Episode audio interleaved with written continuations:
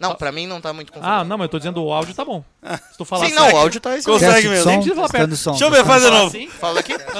Testando, testando som, testando som. Estalinho, estalinho. Tá equalizado pra que eu e o Zago falem no mesmo microfone. É, o do Zaga eu tenho que depois fazer um efeito. é, Efeito dominante. Não, masculinizator. Vai lá, meu, fala aí. Alô, alô, alô. Olá, olá. Maurício que precisa de maior Olá. equalização. Vai falando aí. Olá, este é o bota programa boca, tem Bota na. Roda. Então, pois no- é. Ele não boqueteia, mano. Na pauta de hoje, Tá faltando boquete pra ti, minha Maurício. sugestão é que a gente discuta três assuntos, então, na pauta de hoje. Tá na boa. Não, e é um negócio estourado, né? Muito ruim o som. Um, dois, três, oito e cinco. Vamos lá. Muitas Aliás, coisas, muitas coisas. começar às oito e sete. Oito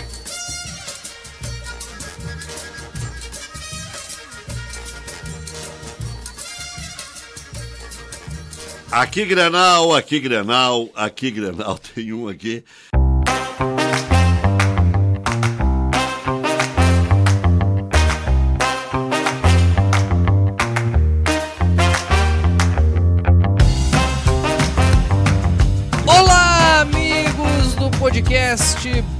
Bota na Roda. Bota na roda. Podcast mais Este- sensual. Este é o. E olá, amigos, é em homenagem ao Galvão Bueno, né? Nosso assunto de hoje. Nossa, nosso brother. Ninguém sabe o que faz, ninguém sabe pra onde vai, ninguém sabe onde pula, ninguém sabe pra onde olha. Grande, grande Galvão Bem Bueno. Nosso vizinho, né? Nosso tá chocolatão. aí pelo Isso aí, Sul. queremos Exatamente. você aqui também, Galvão Será Bueno. vai chegar aí, o Galvão Bueno? Trazendo- Não, nós vamos gravar um dia na Bela Vista State com o Galvão. É, tomando um bom vinho. Hoje é segunda-feira, dia 6 de fevereiro. Esse é o nono episódio do podcast Bota na Roda. É Estamos mais uma vez reunidos É aqui no que seja. triplex do Itaú, Obrigado. anfitriados pelo Dr. Medeiros. Juntamente comigo, Maurício Tomedi, estão aqui ao meu lado. Fred Cosentino, um pouco mal-humorado depois Pouco, desse final pouco de no semana. celular ali, introspectivo. Ouvinte. Felipe Rosa. As Ouvinte premiado. estatísticas imprescindíveis pro debate de hoje. Entendi, entendi. Felipe Tá se Rosa, nosso preparando. pai de família, que Pai em de breve família. terá Cidadão que se de bem. afastar do podcast. É, né? semana que nascimento vem do sairá seu na- segundo o podcast Semana que vem, paternidade. essa hora eu vou estar ninando meu segundo filho, O certo? podcast vai estar vai Pois conceder é. licença Olheiras e paternidade. poucas horas de sono. Pra que servem as mulheres? Daniel Zago, recém-aprovado na autoescola. É. Finalmente lidando com títulos mobiliários que se movem tal quais carros. Parabéns, você acaba de ganhar um milhão de reais. E temos mais uma vez a presença do nosso amigo Jonathan Chiarel, famoso Mãos de Cristal. Aê! Obrigado pela Tá consideração. pelas conseguindo segurar o palavras. microfone aí? sabe Tô dar o aqui soco na, manhã. Tu não sabe dar o soco direito. Não sei dar um soco, cara. Esperava mais de ti, cara. Só te pedi uma coisa, cara. Eu só te pedi uma coisa, cara. Porra, Para meu. quem não entendeu a piada, entenderá em Entenderá. episódio futuro. É, logo, em Parabéns, Fábio. breve, em breve. Mas enfim, hoje nós vamos falar de assuntos importantes, alguns polêmicos, outros nem tanto. Mas começando, diferentemente dos últimos episódios, com a pauta do futebol. A nossa, o nosso tema futebolístico Aleluia. que nos uniu em tempos de Copa do Mundo. Pra já antecipar a pancadaria, né? Exatamente. Começaremos falando sobre o Mundial de Clubes do Flamengo Bela pauta. contra o Real Madrid. Real Madrid que começa esse Mundial desfalcado. Varmengo. Também vamos falar da disputa Varmengo. pela artilharia do futebol gaúcho, com Soares e Pedro Henrique, a dupla Pedro Grenal sendo representada. Mas quem é Pedro Henrique? Tentaremos descobrir. Tentaremos Estamos descobrir. tentando ver quem é esse Exato, rapaz. o É tipo Maico e Dourado. É, Uruguaio. Quem? Corneta de quem? Quem? Não sei quem é Dourado. Ih, Dourado ganhou o quê? Quem é Dourado? Ganhou o que ele pra falar de mim? Não conheço Dourado. E outra, manda calibrar o pé duro dele lá, os fisioterapeutas. Muito fraquinho. E na nossa pauta de variedades também vamos abordar as relações afetivas Sexuais. recentes E sexuais. Que eventualmente podem ter acontecido com ou não, é. com ou sem consenso. Esse podcast vai fazer jus ao nome. Exatamente, quero ouvir o Fred também falar sobre isso, Nossa. né? Mas vou deixar pro Deus, final pra Fred, ver se ele vai dar de um amor Exato, papas na língua. O, o nosso chefe do compliance aqui. Nosso Tá chefe ali, do compliance. Ele tá ali se preparando. Epis- eh, situações essas de relações afetivas que estão agora acontecendo no nosso programa favorito, né? Do Adriano, do Felipe, Big Brother Brasil. Exatamente. Exatamente. Grande Big Brother Bostil. Grande Big Brother. Muito a falar. Muito bem, senhoras e senhores, nesta semana o Flamengo. O Zago tá gesticulando aí, não, quer, fa- sei, não não quer sei aparecer nos Estamos stories. Sei, ele, ele é meio, ele é meio treinador de futebol, sabe? É, Fica ele é meio- os- eu acho que ele é meio sinais. maestro, né? É, Maestro do podcast. Maestrando. assim. Alguém Mas- tem que fazer esse papel, né? Mas como eu ia dizendo, nesta semana, amanhã mais precisamente, dia 7 de fevereiro, quando esse episódio for ao ar, o jogo já vai provavelmente ter acontecido. O Flamengo enfrenta o clube da Arábia Saudita, Al Bilal. Cadê meu pau? Cadê meu pau? Exatamente.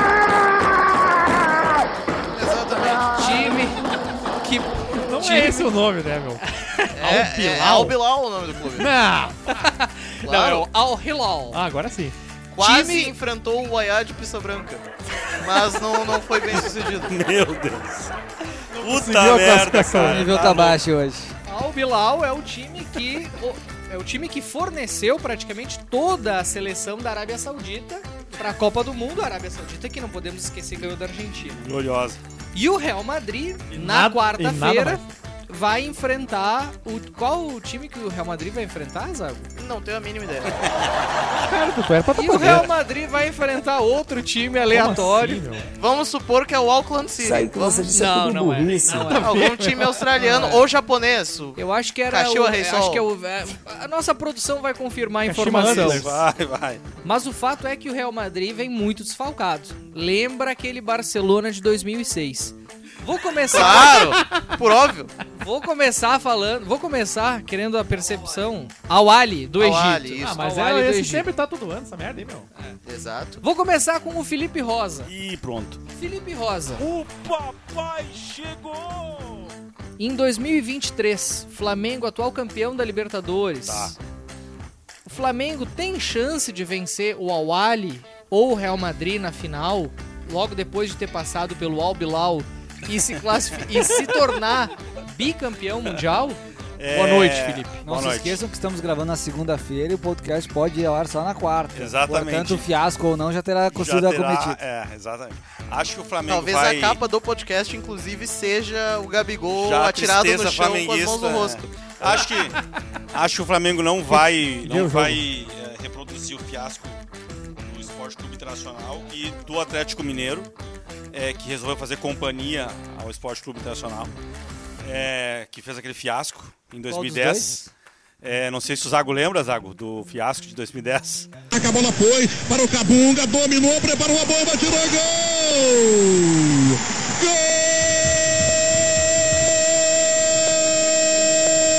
Gol de Cabangu para o Mazembe. Sete minutos e meio, etapa complementar. O que nenhum torcedor do Inter imaginava. Calil Tuca dominou, encarou Guinha Azul, levou para o meio, vai para a bomba, tirou gol! Gol do Mazembe! Calil Tuca! Ele levou para o meio, driblou, Guinha Azul bateu e agora definitivamente o Inter não pode ser bicampeão mundial. O Inter não pode ser campeão mundial. O goleiro Kidjaba, ele pula sentado. Pula sentado, faz acrobacias corporais, festeja. Os africanos liquidam o Internacional aqui em Abu Dhabi. E 10 mil colorados que aqui estão, estão. Cara, eu lembro que nós jogamos contra o bicampeão africano. Ah, vai É. tomar no teu cu, vai se Um time, um time, meteu essa. um time disciplinado, um time que antecedeu a grande onda das seleções Era um africanas claro, É, do claro. o que diabo era É. o melhor goleiro do, do África. Se, se, a, se o Marrocos chegou na semifinal da Copa do Mundo, tem que agradecer muito ao Mazembe. Claro, Porra, exatamente. como é que ele mete essa, mano? Que maluco filha da puta. Eu acho que o Flamengo não vai fazer isso. Ele Eu acho que mantém. vai passar com relativa facilidade, inclusive, apesar de estar um time, por incrível que pareça, em construção.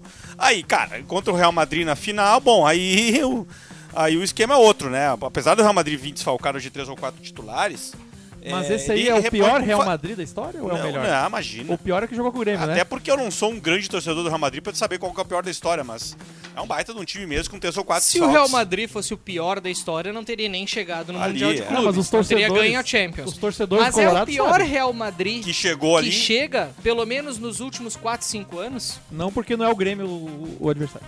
Eu acho que é o Real Madrid mais é, menos perigoso, mais burocrático de todos, isso sim. Já ganhou a Champions de forma bem burocrática. Que é inclusive uma das críticas que se faz ao E eu Ancelotti, diria, né? até certo ponto, Um envelhecido, meio- né? é, um time Porque meio embora lento, tenha né? jogadores que vêm aparecendo, eles ainda não europeu. conseguiram se cacifar como titulares, com exceção do Valverde, do Chouameni e alguns jogadores na zaga, mas ainda parece que é um time ainda dependente do Kroos, do Modric, do Benzema. Eu diria, time cara, que independente das se... lideranças velhas, né? Eu diria que se tivesse o Flamengo aquele de 2019 contra esse Real Madrid, o Flamengo O Madrid 2019 fez um bom enfrentamento ao O Liverpool. Real Madrid venceria após tomar um gol no primeiro tempo, faria 3x1. no- Mas, cara, óbvio, o o Real Madrid continua sendo, continuaria sendo favorito, mas a distância diminuiria. Como o Flamengo tá bem, bem estranho, né? Com esse novo treinador, a gente não sabe muito bem onde vai chegar. é, eu acho que as chances não são muito grandes, não. Agora, cara, eu também achava a mesma coisa de Inter e Barcelona.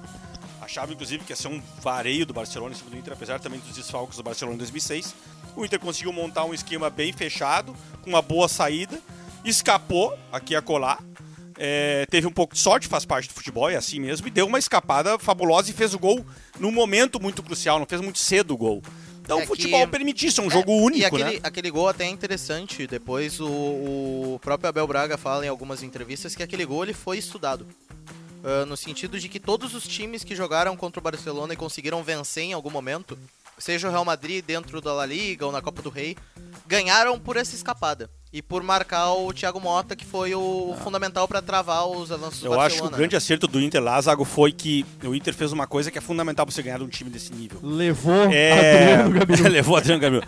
Ele, ele E jogou um muito concentrado os numerologia. 90 minutos, cara. O Inter não, não se deixou desconcentrar. Porque, cara, o mais difícil do futebol não é você entrar concentrado. Você entra. Numa final de, de Mundial de Clube, você entra muito concentrado. Mas manter a concentração, o esquema tático. eh, Eu vou puxar um E pouco pro tênis. né? A disciplina é. O tênis. Qual que é a maior dificuldade? O tênis é um, é um jogo que você fica quatro horas dentro de uma quadra. Os grandes conseguem, mesmo quatro horas, ficarem as quatro horas lá concentrados, mantendo, mantendo a mesma tática. No futebol, os times também, por, por ser coletivo e por ser quase duas horas de jogo, eles não conseguem. O Inter, aquele, aquele, naquele momento, conseguiu. Esse talvez seja o grande desafio do Flamengo para conseguir, enfim, ser páreo, né? Exatamente, é a grande é, é mais ou menos aquilo que o Abel Ferreira diz naqueles livros dele também, a cabeça sempre fria e a pista quente.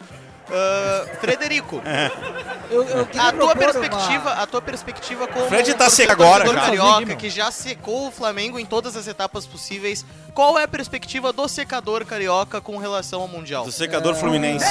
O Brasil é o Real Madrid no Campeonato Mundial. Claro, claro. Eu acho que isso é. o- se tem uma coisa que o Galvão está errado, é, É nessa isso. história de em várias competições internacionais. Brasil. O Brasil é o Flamengo na Libertadores. Não, o Brasil é o Real Madrid. Mas tem uma discussão. Eu acho que o Real Madrid, acho que o Flamengo até passa. Mas não me surpreenderia com uma surpresa. Fazer o comentário Globo News aqui, não me surpreenderia com uma surpresa. Não se surpreenderia com a surpresa. É. Reparem a, a poesia disso. É, é, mas acho que o Flamengo passa, mas acho que perde pro Real Madrid. E aí tem uma discussão interessante, Maurício Tomate, que é o, Tá, mas o homem. Fred, rapidinho, deixa, o nosso homem desculpa te interromper. Perde, perde feio, perde de lavada, perde sem fazer frente, vai Não. ser parelho. Essa é a sacada. assim. Não, eu acho que perde. Eu acho que perde daquele de- daquela derrota que não é uma humilhação, não A é uma cachapante. goleada, Derrota cachapante. Não é um Barcelona e Santos. que não é um Barcelona Santos, mas perde com consistência. Perde jogando de igual para igual. Não, não perde jogando de igual, perde perdendo. Que em Perde 2019 até o o Jorge Jesus fazia substituições. E para fez. de pegar no microfone Tava de igual pra e tem igual. um pra ti aqui. Sim, o microfone dele tá Mas, mas, eu- mas, mas tem uma coisa que é interessante, que o nosso Maurício PVC aqui talvez tenha uma memória melhor que a gente, PVC. que eu, eu peguei aqui rapidamente para comparar as datas. E eu acho que isso é uma discussão legal sobre a questão da compatibilização do calendário. O Real Madrid e o futebol europeu tá agora em meio de temporada. Então você tem um time relativamente entrosado, um time que vem jogando, um Sim. time que tá jogando junto, um time que se conhece. E é óbvio que no caso do Flamengo, o Flamengo mantém a base do elenco, mantém o time, troca o treinador por um treinador que tem um estilo bastante diferente do estilo anterior. Mas o Flamengo, nós estamos aqui em 6 de fevereiro, O Flamengo, e aí é uma coisa que a torcida do Fluminense também tem reclamado muito, tirou 50 dias de férias no final do ano passado, se reapresentou no começo do ano visando os treinamentos pro Mundial, e o Flamengo tá mais ou menos há 30 dias jogando sem nenhum jogo realmente competitivo de Campeonato Carioca que você possa comparar com o Mundial de Clubes, que você possa inclusive comparar com esse time ah, ah, com esse time dos Emirados Árabes. Que é um time que é, como o Maurício bem lembrou, que é a base da seleção que recentemente jogou uma Copa do Mundo. Então acho que nesse aspecto a compatibilização do calendário, inclusive, poderia eventualmente favorecer os times sul-americanos, que agora estão no começo de uma temporada, voltando de férias em treinamento, enquanto o time europeu já está entrosado jogando junto. E aí lembrei, aqui tinha de, de, de, de memória, mas fui buscar, a final que o Inter joga é em dezembro. É no final da temporada. Então, por mais que Sim. tu possa dizer, não, o time tá cansado depois de uma temporada, tá cansado, mas também tá mais entrosado, É que- tá no ritmo. É essa Pode final- até estar essa- cansado, mas é essa um final do Mundial. Você É, chega com a É que essa adrenalina. final do Mundial, teoricamente, que é atípica, né? Geralmente, o clube latino, conta da Copa do o Mundo, clube da, da América do Sul, está no fim da temporada entrosado contra o clube europeu que está começando a temporada. Dessa vez se inverteu. Exatamente, não, tá no meio da temporada. Às vezes está no início. Em dezembro, geralmente é o início da temporada. Já, mas a temporada É, mas eu tenho, eu, começa em eu tenho a percepção de que o Flamengo tá na pior situação. Começar a temporada. Isso, tá começando, começar tá a temporada, desentrosado, tá trocou de ritmo. técnico. tá Janeirão, fora de ritmo. Janeirão é brabo, meu. E a gente tem notado, isso é uma crítica que o torcedor do Fluminense tem feito com muita consistência. O Fluminense ficou em terceiro lugar no Campeonato Brasileiro, a torcida ficou satisfeita, o clube ficou satisfeito, 50 dias de férias para jogadores. A melhor e o crítica Flamengo, do Brasil, hein? Torcida do Fluminense. E o Flamengo ficou a mesma coisa. A me- O Flamengo foi a mesma coisa, foi campeão da Copa do Brasil. STJD. Tava todo mundo satisfeito com os resultados, classificado para Libertadores. Ci- 50 dias de férias para os jogadores que se representaram no começo de janeiro. Você não tem 30 dias treinando, jogando Campeonato Carioca. Isso é preparação para o Mundial? Com um técnico novo, que tem um quê de por- professor Pardal, É, eu acho que o Vitor Pereira. Teve, teve duas, dois, difer- dois fatores diferenciais, só pra depois eu poder voltar aqui no assado. Teve dois fatores diferenciais que garantiram ao Inter em 2006 e, salvo engano, ao Corinthians em 2012. 2012, né, Zago? Que o Corinthians ganhou do 2012, Chelsea. 2012 o Chelsea. aham. Teve dois fatores, e acho que foram os dois únicos, né? Antes foi o São Paulo 2005 e deu. 2005, o Inter em 2006, 2006. e o Corinthians em Isso, 2012. então três campeões mundiais nos últimos ah, 18 anos.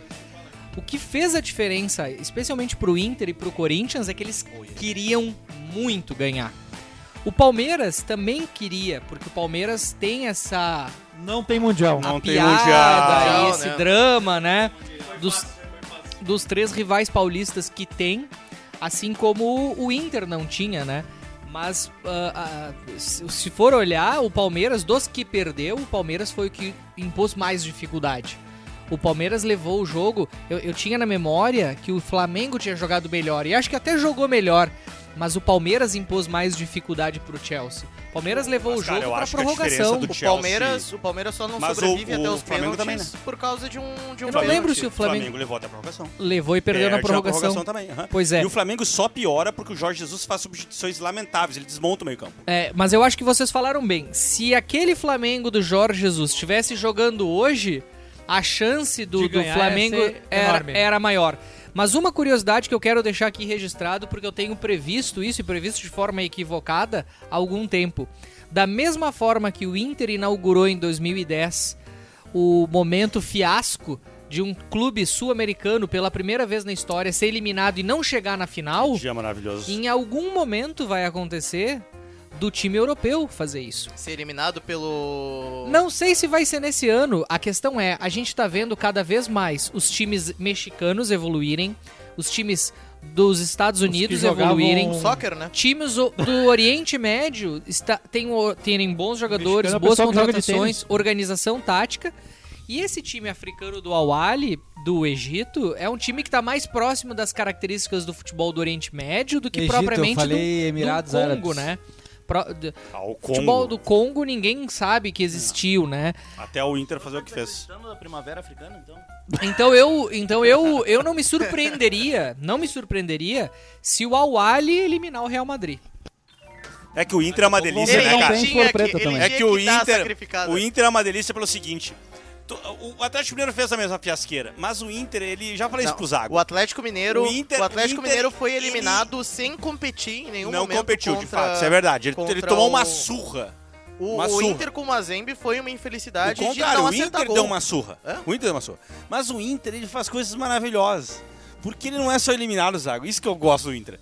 Fiasco todo Sim, clube ele é tem. eliminado com um goleiro Fiasco dando todo clube tem, chão. exatamente. Falei essa tese já pra ti. Sim, Fiasco qual todo o Inter, clube o- faz. O Inter também nunca... O Grêmio já fez já os seus foram- fiascos, o Palmeiras já fez os seus O fiascos. Palmeiras já foi humilhado pelo Água Santa, mas o Inter perdeu pra um time que tinha um patrocínio de puteiro na Copa do É, Brasil. vocês fazem uns negócios. O Inter perde na, na semifinal do Mundial com o Eita, goleiro que quica a bunda no chão. É uns Que negócios diabo, meu. maravilhoso, cara.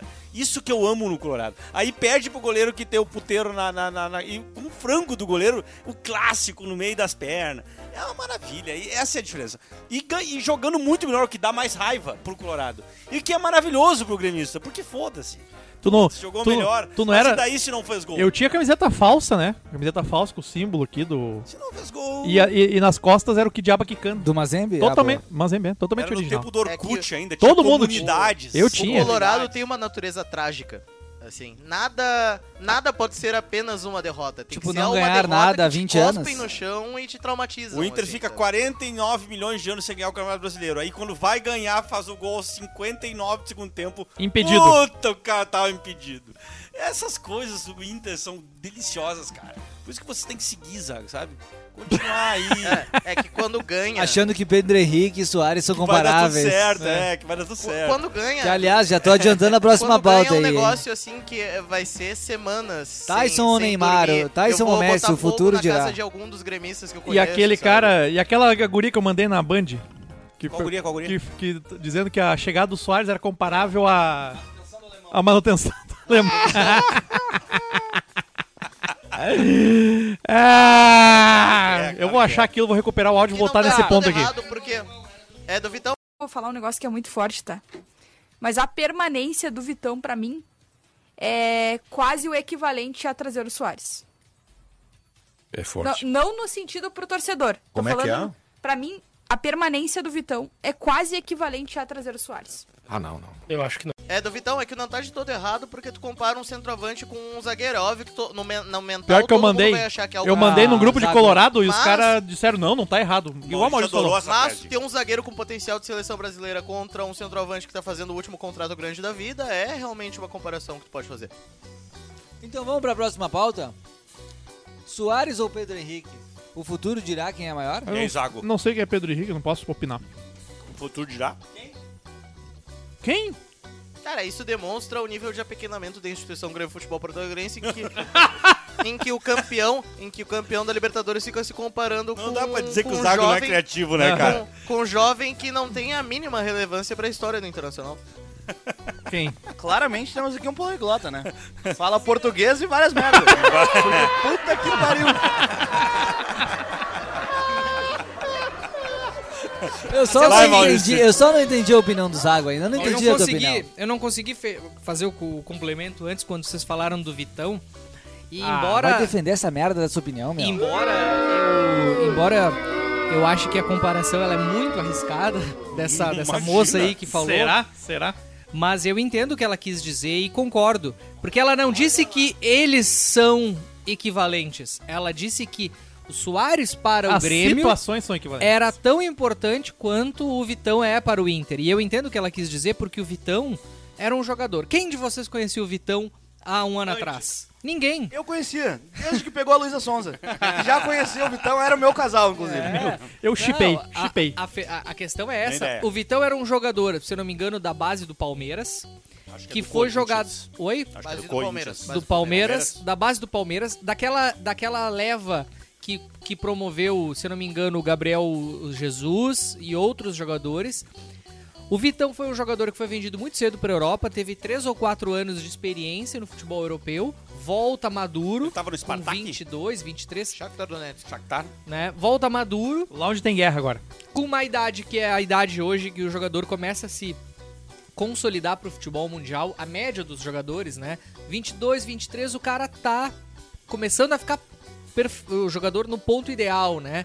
A maturidade técnica, mental é lá pelos 26, 27, 28. Mas quando ele tá nos 23, tu já consegue identificar o jogador que vai ser de alto nível. E é o caso do Vitão. E o Inter teve muito mérito em trazer esse jogador que foi não só o melhor, melhor um dos melhores zagueiros do futebol do Brasileirão do ano passado, mas como também a peça-chave para o sistema defensivo do Inter. Da mesma forma, o Soares é o cara que, que resgatou a autoestima da torcida do Grêmio e que agora tá, além disso, fazendo gols. Na comparação com o Pedro, Com o Henrique, Pedro Henrique. e aí passo a bola, na comparação com o Pedro Henrique, eu acho que essa é uma tentativa frustrada dos colorados de comparar um jogador mediano que por acaso fez três ou quatro gols na Todos em largada casa, do Brasileirão Todos em casa. Com É o mais Soares que gol. do Galchão. na, na- desculpa Todos do Beira-Rio. Isso- Sai do i- Beira-Rio, o Inter não ganha, não faz Isso gol. porque o alemão, que era uma grande aposta no ano passado, diz o Mano Menezes que não voltou das férias o alemão do ano passado. Exato, no- na, na, na, na, cons- na esteira do fracasso do alemão, que não, não estreou ainda, o Inter tem méritos ali de encontrar um jogador, mas a comparação, eu acho que ela é pequena. A comparação, eu acho que ela é pequena. Diferentemente da comparação com o Vitão. A comparação com, com o Pedro Henrique mostra um pouco da, da inveja que o Inter tem de contratar, o, de ver o seu maior rival voltando da Série B e contratando um grande É craque. que isso parece realmente aquele, aquele assunto Rádio Bandeirantes, sabe? Que a gente tá levando uma piada extremamente a sério pra um assunto que deveria ser leve. A grande piada é, bom, tem o, tem o nosso atacante aqui, o nosso ponteiro, que teoricamente era reserva durante um período, entrou, fez três gols. Olha, o Soares não é tão bom assim, é só uma corneta que decidiram elevar um grau de debate futebolístico, que pra mim é uma perda de tempo. O, o Soares claramente tem mais hierarquia que o, que o Pedro Henrique. A grande questão que se pode e aí que vai se permitir ter cornetas ao longo da temporada é Soares custa cinco vezes o que custa o Pedro Henrique. Se ele não conseguir entregar Cinco um vezes? resultado futebolístico similar ou claramente melhor, tem que entregar um resultado melhor porque ele é o centroavante, ele é a peça-chave do esquema de ataque do, do Grêmio, com relação a um cara que é um dos protagonistas, mas faz parte de uma engrenagem que é muito mais coletiva do que, time do Achei, achei madura a opinião do torcedor colorado e propõe uma evolução no debate. Então, ao invés de simplesmente reduzir a Soares e Pedro Henrique, ah, tem muito se falado na ausência de contratações do Inter, a ausência de contratação de um centroavante, Ah. já que o alemão não seria um centroavante confiável para ser o grande líder desse time que vai jogar algo- a algo Libertadores. Quais vão ser então, aí, aí que a gente poderia ah, ah, ah, ampliar o assunto aqui, os grandes centroavantes do ano? É, porque o Soares vem numa categoria diferenciada, mas você tem aí o Herman Cano, que foi o artilheiro do ano no ano passado, você tem Yuri Alberto, você tem Gabigol, você tem uma gama de tem centroavantes. tem feito tu acha que dá pra competir, Zé, competir Tem Léo Gamalho. com esse ataque aí? Ah, depende qual competição.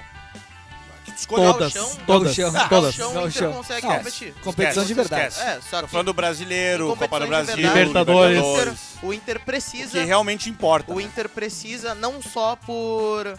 Porque, ah, o elenco que está ali não é suficiente. Não, o Inter tem um excelente time principal. A questão é que o banco de reservas não tem. O elenco curto do. Que o Kudê sempre falava, agora voltou esse elenco curto. Nós temos como opção de jogar. ah, caso o alemão não consiga render, caso o Pedro Henrique não consiga render, tu só tem as crianças da base. E tu colocar esse peso deles entregarem o resultado numa situação dessas adversa em que tem uma cobrança Então, em, que uma, em que uma gestão não tem mais o direito de errar, porque tem que conseguir o título, e por isso que eu acho que o Gauchão é fundamental nesse esquema, precisa contratar. então hoje, hoje, se o Inter não contratar, pra ti ele não tá disputando nenhum dos grandes três títulos da Acho que não. temporada. Não. Ah, disputa talvez o Campeonato Brasileiro, porque vai ser eliminado das outras pra focar nisso. Então E o brasileiro ser- talvez dê mesmo sem grupo. Sim, porque vai ser... Sim, porque tu não... Tu vai ter que, tu vai ter que ganhar os jogos contra times de menos... E quem vai ser o centroavante então do ano no futebol brasileiro? Vai ser o Soares? No futebol brasileiro? Eu não tenho nenhuma dúvida. Ah, eu, acho, eu acho que vai ser o Cano de novo. Rodada. Só, pela Rodada. comp- só porque o time do Fluminense é mais consistente Ele do que o time do fala isso só pra não dizer o Soares, porque no fundo tava saindo da boquinha dele. É, tava O nome- saindo o Soares. Tava saindo da Exato. boquinha dele. Tava com a pistola na boca. Eu acho que. Eu acho que. Se botaram o Kleber Machado narrar o jogo do Grêmio no Gauchão, Não, por causa do Luiz Soares. E uma coisa que é curiosa, eu acho, eu, eu, eu, eu me incomodo com esse lance do, do- do- da comparação com o Pedro Henrique, porque o Soares fez três gols fora do gauchão, numa partida oficial, válida pela Recopa, na estreia na Arena, foi a grande, a, a- a grande inauguração. Acho que foi uma das maiores Olha, estreias olha do Grêmio e do Soares. Tudo bem, é uma taça pequena, mas é uma taça que talvez o Inter faria de tudo pra ganhar. E o Grêmio que tá voltando da Série B é uma, é, um- é uma conquista importante. Eu acho que a gente tem que ter essa perspectiva. Ah, Maurício, da mesma não, forma que tu tá Maurício, dizendo e a gente fala reconhecendo. tanto em compatibilizar o futebol o- brasileiro ao alto nível do futebol europeu e tu vai me falar que é uma taça, taça, relevante, a super Não, taça gaúcha, não, eu tô falando do time que que, ganhou o campeonato do é interior relevante. contra o campeonato de E verdade. tem que levar o contexto Não, do Soares. não. Pro Grêmio, o Soares é um investimento pesado. E eu acho que tu acerta quando tu diz que o Pedro Henrique, ele tem um salário menor, então a régua dele é menor e no Gauchão eles fizeram a mesma quantidade de gols.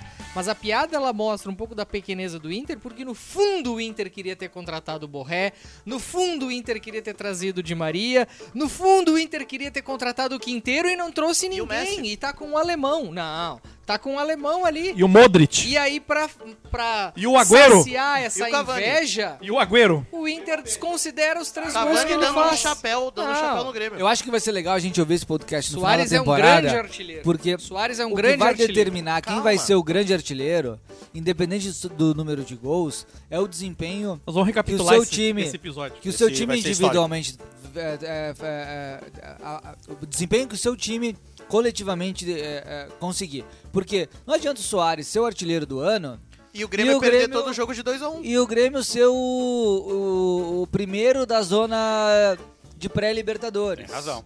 E não ganhar a Copa do Brasil e não vai jogar nem Sul-Americana e nem agora, Libertadores. e agora falando estritamente sério, Seria o Grêmio não tá jogando bem. frustrante. Seria frustrante O pro sistema Grêmio. defensivo do Grêmio é deprimente. Seria frustrante Um pro menos, Grêmio mas não tá não se classificar para Libertadores direto na fase do grupos. Assim como, por exemplo, o Fluminense, que chega em terceiro lugar no ano passado, mantém a base, Tem mantém equilíbrio, cano. Tem equilíbrio também. Tem- é um time relativamente que, que tá- começou o ano muito mal. Começou o ano muito mal.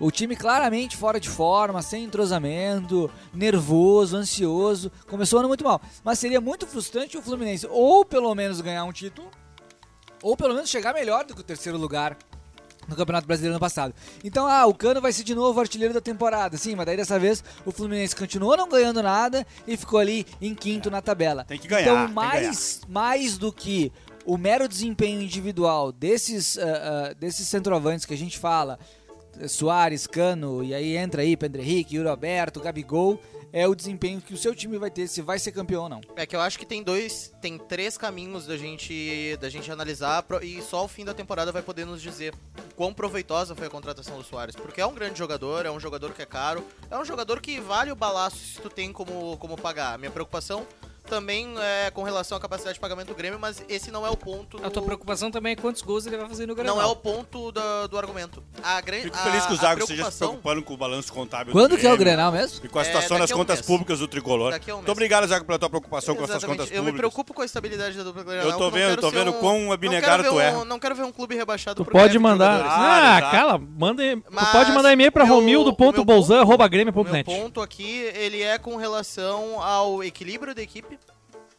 E A equipe do Grêmio. Contratação. A equipe do Grêmio. é válida, mas a equipe, se a equipe for desequilibrada, no caso, que pode ser um caso do Grêmio, o centroavante pode ser um cara que vai fazer muitos gols, mas a contratação vai ter um tom amargo, porque ela não vai ter garantido os resultados em campo necessários pra isso. E um porque time, o time se e desequilibrou. o time cujo treinador é Renato Gaúcho já nasce desequilibrado pela incapacidade total Aí- de Renato Gaúcho aí- montar um bom time. Pode- O meu time é o melhor do. Brasil. Cadê o Bro Suárez- agora? Pode ter o Soares figurando entre os maiores goleadores do campeonato, com o Grêmio batalhando uma posição de sul-americana de meio de tabela, porque o sistema defensivo é, é inexistente. E o Inter, como é que vai estar? Pode ter- Onde vai estar o Inter na tabela? Perfeita, a contratação perfeita, em que o Soares vai bem, o sistema defensivo vai bem. Aonde Pode vai ter estar? um cenário catastrófico daí É, dá assim, agora falando sério. Aonde vai estar o Inter? Na tabela. Não, não, é de uma canalice. A, É insuportável. É, eu Zago. acho assim, Zago. Eu, acho vou assim, me inscrever pra defender Eu Daniel assim, Zago. Olha só, o Grêmio tá voltando da Série B, tá? Então. é, Pela ordem, presidente. Mais devagar Felipe, com o andor. DJ eu. O Santa de Barro, como diria nosso querido prefeito Melo. Mas ele tem um contrato de dois anos, irmão. Calma. Tem um contrato de dois anos. Ele não precisa resolver tudo em seis meses, sete meses. Calma, coração. Calma. O Grêmio isso tá tranquilo. Te garanto. Agora, se o Grêmio não for pra Libertadores Agora, ano que vem, vai ser um fiasco. O meu medo, o Grêmio não, Não. tá jogando bem. Não. Eu acho que isso é dever, de fato, tem que ir pra Libertadores, direto, inclusive. É, é, o- eu tô preocupado que eu acho que o Grêmio não tá jogando bem. É, tem, tem um bom meio-campo, tem opções de meio-campo, tem que conseguir dar consistência para esse meio-campo, dar, enfim, fluidez ao meio-campo, dar consistência defensiva, inclusive. Tô com, tô com medo das laterais, venho alertando sobre as laterais, não é de hoje. O lateral esquerdo não é bom, o lateral direito Não, não, as é laterais bom. do Grêmio são horríveis, né, cara? As laterais não tão boas. Só que não tem ninguém zaga comprar. reserva, não sei como é que tá a lesão do Bruno Vini, mas outro rapaz que tava fazendo companhia pro, pro Kahneman. Bruno Alves é insuficiente, nitidamente insuficiente. Então, assim, algumas coisinhas tem que ajustar pra quando elevar o nível Eu da gosto competição. do termo insuficiente, não ruim. É insuficiente, porque ruim, ruim pra quem? Ruim é quem ruim tá pra, tomando... ruim pro quem Novo Hamburgo três não é. empates em cinco partidas, me Ruim é parece. pra quem Ele é insuficiente pro tamanho do Ruim é desafio pra do quem Grêmio. empatou tá com ontem com o 100%. estádio vazio. Quantos gols? Quantos É, gols tu tá com 100%. Quantos gols? Quantos gols? Não, Não, sem parece que- resultadismo nesse podcast. Não, não, não, Esse com podcast resultadismo. É pra Com ele, resultadismo. Esse podcast quer elevar o nível do debate. Sei lá, por exemplo, o Bruno Alves pra segurar o ataque do resultadismo Mazembe, em três rodadas de gauchão. De rodadas de gauchão. Agora, o Bruno Alves é pra jogar contra o Real Madrid eh, depois de ganhar a Libertadores 2017, aí não serve, entendeu? Mas é tu isso, falou que é tu imagina que o Grêmio vai ganhar. Tu falou, Não, vocês estão escutando o Zago, eu não escuto o Zago. tu Tá, falou Zago, que tu não tá inscrito. Tu não tá Tu inscrito. falou que o Grêmio tem a obrigação de classificar direto pra Libertadores. Acho que sim. Tem que Mas tá tu, tu ou cinco, imagina isso acontecendo? Porque eu não imagino. É. Eu acho que se o Grêmio escapar tranquilo do rebaixamento nesse ano, considerando que a realidade do Grêmio Mas aí é ter contratou um o Soares. mediano, Contratou o Soares pra escapar do é rebaixamento. um Isso time ridículo. mediano, Tem que ir pra Libertadores. é um time limitado que joga sempre no mesmo esquema, com um treinador covarde, covarde, Covarde, você é covarde. É um Mas é que o treinador Renato é assim, covarde. meu. Cadê a edição? Vai ter, vai É um ter treinador covarde. Se o Grêmio conseguir terminar a temporada no meio da tabela, jogando mais ou Então menos tu concorda bem, com o é Zago uma que- vitória. tu E concorda? ganhar o gauchão. Eu, eu- eu nunca me imaginei Tu falando isso. concorda com o Zago, O então, Grêmio que o Grêmio vai ganhar. ser meia tabela e sul-americana? Maurício, é? Concordo, concordo. Olha Não, aí. a questão é a forma de chegar nessa posição. Se o Grêmio chega nessa posição jogando bem, jogando bem eu digo, Mas joga- bem jogando bem vai- vai- vai- parâmetros vai tá do acima. Grêmio. Mas repara, Maurício, isso também demonstra Canalha um pouco Maurício, também hein? o grau de Loucura. apequenamento que a dupla Grenal teve ao longo desse fim de década aqui de 2018, 16 pra cá, apesar do com Eu- título com o título do Grêmio, Eu claro, acho que o da- da apequenamento, eles... Mas agora o gauchão é realmente o bote salva-vidas. É, lamentável. Mas é que a verdade é assim: o, o termo apequenamento, em termos de futebol, eu acho que ele se aplica melhor ao Grêmio, que teve resultados catastróficos mais recentes do que os resultados catastróficos do Inter. Mas no caso do Inter, Mas não é, uma, não é uma questão de apequenamento do, do qualidade do futebol, porque o Inter tinha um time mediano, com bons reforços, que foi muito bem no Brasileirão do ano passado. O problema do Inter é não ganhar títulos. Então, nada pro O Inter é um time que hoje vive um cenário de resultadismo. O Inter não importa como jogue. Se chegar no final e ganhar o gauchão, seja de quem for, muda a expectativa. E o Grêmio precisava algo a mais além do resultado, porque mesmo ganhando o gauchão, Um não seria se o suficiente. Mas, e Maurício- essa emoção que o Soares está resgatando de volta pro torcedor. Mas Maurício, eu concordo 100% contigo. Acho que o futebol também se alimenta dessa expectativa, dos ídolos, das contratações.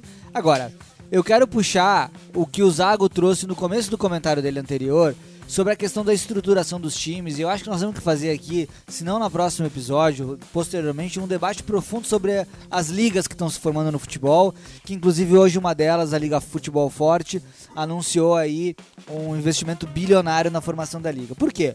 Porque essa preocupação que ele traz, se fosse a preocupação da média dos torcedores, talvez nós não tivéssemos no futebol as situações que nós temos. Adianta contratar o Soares depois de ter sido rebaixado, perdido receita, ter tido problemas financeiros, não tem, não é dono do estádio com aquela, aquele rolo grande com a arena. Adianta contratar um Soares a peso de ouro pela moral da torcida, que eu acho que é legal, mas aí chegar no final do campeonato, nem classificar para Libertadores. Sim, com o nível de concorrência dos demais, né? Quais, quais clubes estão organizados? Os três grandes, ah, ultimamente, Atlético Mineiro, Flamengo e Palmeiras, Fluminense. E depois? Corinthians. Depois tu começa a disputar com São Paulo, Corinthians, que tá sem Atlético treinador, Paranaense. Atlético- Atlético Paranaense, Atlético Paranaense, que é um time o Bahia, o Atlético o Paranaense Fortaleza, O Botafogo, o Vasco. Botafogo FESAF, o Botafogo não é um time bobo, o Vasco FESAF, o Bahia FESAF, Maurício, o é. Cruzeiro O Cruzeiro também não é um tem time bobo. Tem um elenco mais tá equilibrado do que o do Grêmio. Não sei, Então, assim, não sei. Que tá, se eu não tá, é o acho, problema. Então, o que eu, acho? eu acho que esses times, tu pega, por exemplo, o Bahia, tá trazendo jogadores muito promissores e que se desempenharem o que podem Mas desempenhar, o Grêmio também passa tá na frente do jogadores promissores, cara. Tirando as laterais, o os que eu acho, são promissores. o que eu acho, Felipe, é... É. que tá se criando por parte da torcida do Grêmio. E acho que quando o Maurício fala dessa renovação da esperança, que é muito legal, tá se criando quando vocês falam que o ah, tem que pode classificar para Libertadores para a fase de, de, de pré-Libertadores. É, pois é, não vai classificar. Oscila as opiniões. Tá se criando um clima de conformismo com uma gestão É o que a gente tá contigo. acostumado. com uma gestão amadora, com uma contigo. gestão amadora que abre mão de estruturar o clube a médio prazo para fazer uma contratação milionária que sim tem muito a agregar no Que futebol, usa politicamente isso. mas que pode no médio prazo devolver o Grêmio para série B. Ah, não sei não. É, o que é absurdo, o que Não, seria não absurdo. vai acontecer isso. Eu tô contigo, cara. eu- e assim, eu, eu não gosto do termo. Ah, é obrigação fazer tal coisa, é obrigação ser campeão, é obrigação pra Libertadores. Mas assim, tem. Eu sempre falo sobre isso. Quando tem clube. Clube, perdão. Quando tem grupo, tu tem que, no mínimo, disputar o Brasileirão. Eu, eu me incomodava muito com o Renato quando o Grêmio tinha eh, elenco, time, que nem disputar o Brasileirão ele disputava. Ele largava ali pela 15 rodada. Largava de mão. Já tava. Todos. Ah, não, mas não tem como, tem que O disputar. Renato quase rebaixou o Mas o Fluminense que que- quando chegou o na que que final da Libertadores o por causa não dessa merda? É. dessa política dele de só jogar uma competição. Com o O atual Renato é horrível. E ele, come... elenco, e ele começa a com a poupar. quantidade de vagas que acabam surgindo para Libertadores, tem que, no mínimo, disputar valendo. E ele começa Se a não poupar. conseguir poupar. disputar, Maurício, com Bahia, Vasco, é, Cruzeiro, é, Botafogo, bom, aí velho, vai, vai, E vai aí- disputar pra cair. E aí que entra a discussão do fair play financeiro. Mas é Só interessante, antes, né? Maurício, a- a Do- discussão dos, do fair dos play quatro times que tá aí. subiram da Série B, três SAFs. É isso. Três SAFs. A é SAF isso. eleva o ou, sarrafo. ou os clubes do futebol brasileiro entendem que o futebol só ganha quando todos ganham. Quando todos estão bem. Quando todos estão contratando. Quando o nível é parecido. Ou a gente vai continuar nessa confusão. Onde você tem três, quatro grandes clubes que estão estruturados financeiramente. Que detêm as maiores fatias do- das cotas de TV. Que detêm grandes patrocínios.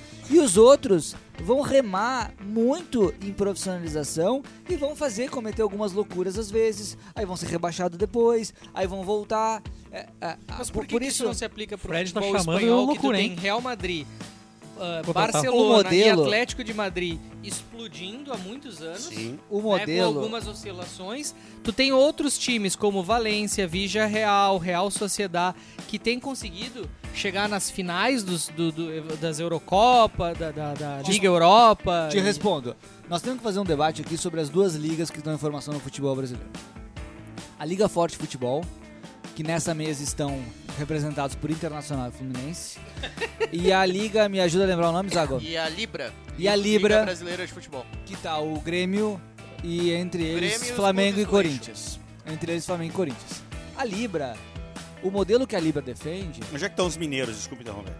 O Atlético Mineiro tá na Liga Forte de Futebol, o Cruzeiro, Cruzeiro tá na tá na Libra. Libra. Tinha um- a Libra é uma armadilha pro futebol brasileiro. A Libra é a espanholização do futebol brasileiro. O Por modelo concentra recursos O grandes. modelo do futebol espanhol é um modelo que concentra recursos. E nós não podemos. Nós temos que botar. ah, ah, e aí? Decidiram aqui? No, Ah, o no- Maurício tá no- procurando na, limão, no- Maurício tá na- na gritaria Tá, do, e, do- e o Não, outro nós modelo... estamos- nós estamos ouvindo, estamos ouvindo.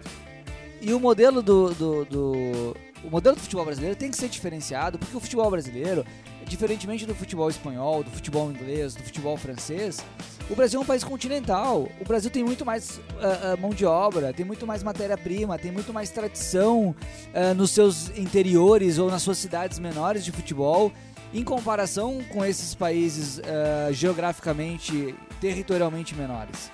Mas o modelo Então- inglês ele não é um pouco mais progressista, Fred, do que o. O modelo inglês é. É, né? O modelo o inglês modelo é inglês equilibrado. É mais equilibrado. É. Por isso que ao longo do tempo o modelo inglês desconcentrou um pouco eh, e hoje você tem uma competitividade maior. Ainda que exista a diferença de que a Inglaterra é um país de quantos milhões de habitantes? Me ajude a Wikipedia. aí. 65 milhões. É, e o Brasil de 200.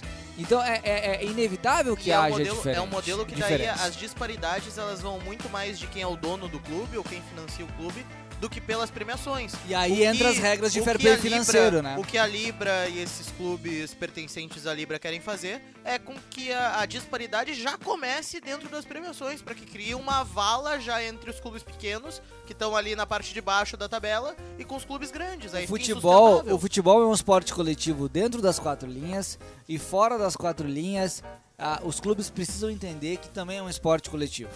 Ah, o Grêmio é, é ma- é maior, o Grêmio é maior quando o Inter é Poeta, maior. O Flamengo é maior quando o Fluminense, o Vasco e o Botafogo são maiores. Esses dias o Flamengo estava negociando o direito de transmissão do Ah, mas Campeonato daí, Carioca. o, mas daí o Flamengo tá fudido, né? E só. Porque o Fluminense ser maior, te... Não, Que aí, isso? aí, aí o senhor tá desenhando a história como um bom Respeito. conservador. Ah, o senhor tá velho. desenhando a história. Eu tava ele agora contigo até falar. Qual foi o primeiro estádio de futebol? Consegue, não consegue. Sempre foge pro argumento histórico. Ué, Ele senhor- volta lá no Paleolítico. os Qual senhores, foi É. o primeiro time os senhores são conservadores O ca- todos, o não grande prezam craque pela do história do Fluminense futebol foi o Magno brasileiro. Alves por aquele gol que ele fez do Tupi de Minas Gerais. que- Ah, vai. na Série C. Vai, Depois o segundo é Pedro Bial. E o, O terceiro é o Fluminense é advogado. campeão O brasileiro. terceiro é o advogado. O Fluminense é campeão brasileiro mais recentemente de- do que Grêmio e Inter. Então vamos com calma aí nessa, nessas. E da Libertadores. nessas paixões. Ah, vamos chegar lá. Um dia chegaremos lá. Um dia Um chegaremos lá. Um dia Então, assim, só pra fechar o assunto do, do, do- coloca do- financeiro aqui. O Flamengo tava querendo co- contratar o, a- a- o pay-per-view do Carioca e fechar sozinho. Aí os times falaram assim: beleza, Flamengo, então joga. Flamengo contra Flamengo, Flamengo contra Flamengo de Master, Flamengo contra Flamengo feminino. Vamos ver quem é que vai assistir. Eu acho que o Acaba Fluminense tá futebol. muito bem ajustado. Acaba o futebol. Eu não acreditava na, É, o Flamengo é na, na muito- ressurreição do Isso é Ganso. foda no, no Flamengo. Não, não acreditava na ressurreição do Ganso. Não imaginei que o Cano poderia fazer o que ele fez no ano passado, um dos maiores artilheiros do futebol mundial, né? Inclusive. Não, e, cara, fez muito gol no campeonato duro, que é o E- e Brasileirão. pegando- Isso, isso. Só que assim, é um time que tá ah, incrivelmente bem ajustado pelo Fernando Diniz pra jogar com um meia clássico, seria o treinador da armador. seleção Mas tu acha que e se ele sair pra seleção, E eu acho que daí? se ele sair, acaba o time do Fluminense. Acaba também, acho que acaba, mas eu por mim acabaria. Não, aí, se ele então, sair pra qualquer lugar, né? Não precisa brasileira. ser pra seleção brasileira. Leva ele, leva ele pra seleção, não temos que contratar, os estrangeiros não nos querem. Não, leva eles vão trazer. Não, os estrangeiros querem. Eu em breve assistindo- Nós teremos anúncio José Mourinho. Eu, eu agradeço, agra- merda, agradeço a deferência ao dinizismo, mas Mourinho, assistindo, assistindo aos primeiros jogos do, do, do. Fluminense esse ano, eu tô um pouco mais cético, Ó, um pouco mais Como assim? ah, ah, pragmático, assim, Eu vi um que vocês aguardando, perderam. aguardando. Inclusive, eu apostei que vocês iam empatar, perdi uns pilinha. É, e qual que é o grande problema? Puta É, merda, hein? O, do dinizismo Que e do Boa fato Vista, do, Boa Vista, Boa é, Vista, acho. do, Boa do Vista. dinizismo e de por que o Fluminense deu certo ano passado, né? Se você pegar os, os jogadores que, que carregaram o Fluminense nas costas no ano passado, você tem o Cano, que tinha dado certo lá na Colômbia e que o Vasco achou. Ah, você tem o Ganso, que nunca deu certo em lugar nenhum e que o Diniz ressuscitou. Como assim, meu? Aí você tem algumas apostas, Santos Futebol o Clube. André, volante, que é- é- foi a revelação do campeonato e hoje é um dos melhores volantes do Brasil. Foi, hein? Agora você tem umas figuras tipo Samuel Xavier. Cara, um lateral direito que nunca jogou É eh, que- em alto nível, mas que o Fernando Diniz encontrou É que ali, que a repara- posição dele não é na lateral. Repara, né, É, Fred? pa- Como é- assim? Ele, ele, ele é lateral, mas as jogadas todas que ele vai ao fundo, ele vai ao fundo por dentro porque o atacante abre. A jogada que, inclusive, quem assiste o jogo Fluminense conseguiria facilmente armar a marcação, porque é sempre a mesma jogada. Então esse ano eu tô um pouco mais cético, depois de ver os primeiros jogos, porque aquele time que estava muito bem encaixado ainda não encaixou. E talvez não encaixe, justamente por conta disso. Porque será que o Ganso vai brilhar de novo depois de anos sem jogar? Se não foi algo de uma temporada Será só. que não foi um brilho de uma temporada? O, o, o Cano a mesma coisa, o John Arias não. Esse colombiano é fudido, Mas- joga mas é muita que é bola Tem uma coisa, e né, não vai durar muito no Fluminense. O único jeito de tu garantir que talvez isso Ah, consiga seleção? se repetir é se tu, se tu continuar adotando a mesma filosofia. E é a filosofia de não fazer o, o pontaço de pista. Brasil! Ah, gloriosa, mas tu hoje não tá consegue, sexual, mas que É, tu não consegue sensualidade. montar um elenco. Mas eu acho que esse ponto é perfeito. Um elenco é milionário. isso. Tu tem que fazer Manteve várias base, apostas. Manteve a base, não quer mudar. manteve o treinador, Não quer inverter. contratou uma ex-aposta do Santos que estava em baixa na Europa, que veio, que tá jogando bem no começo da temporada. Contratou um jogador mais experiente do Atlético, Pará- do Atlético Mineiro que estava saída. E assim você vai compondo o time e tentando manter a base. Porque senão é isso, é. ah, Agora é Luiz Soares, tá? E aí? E o que mais?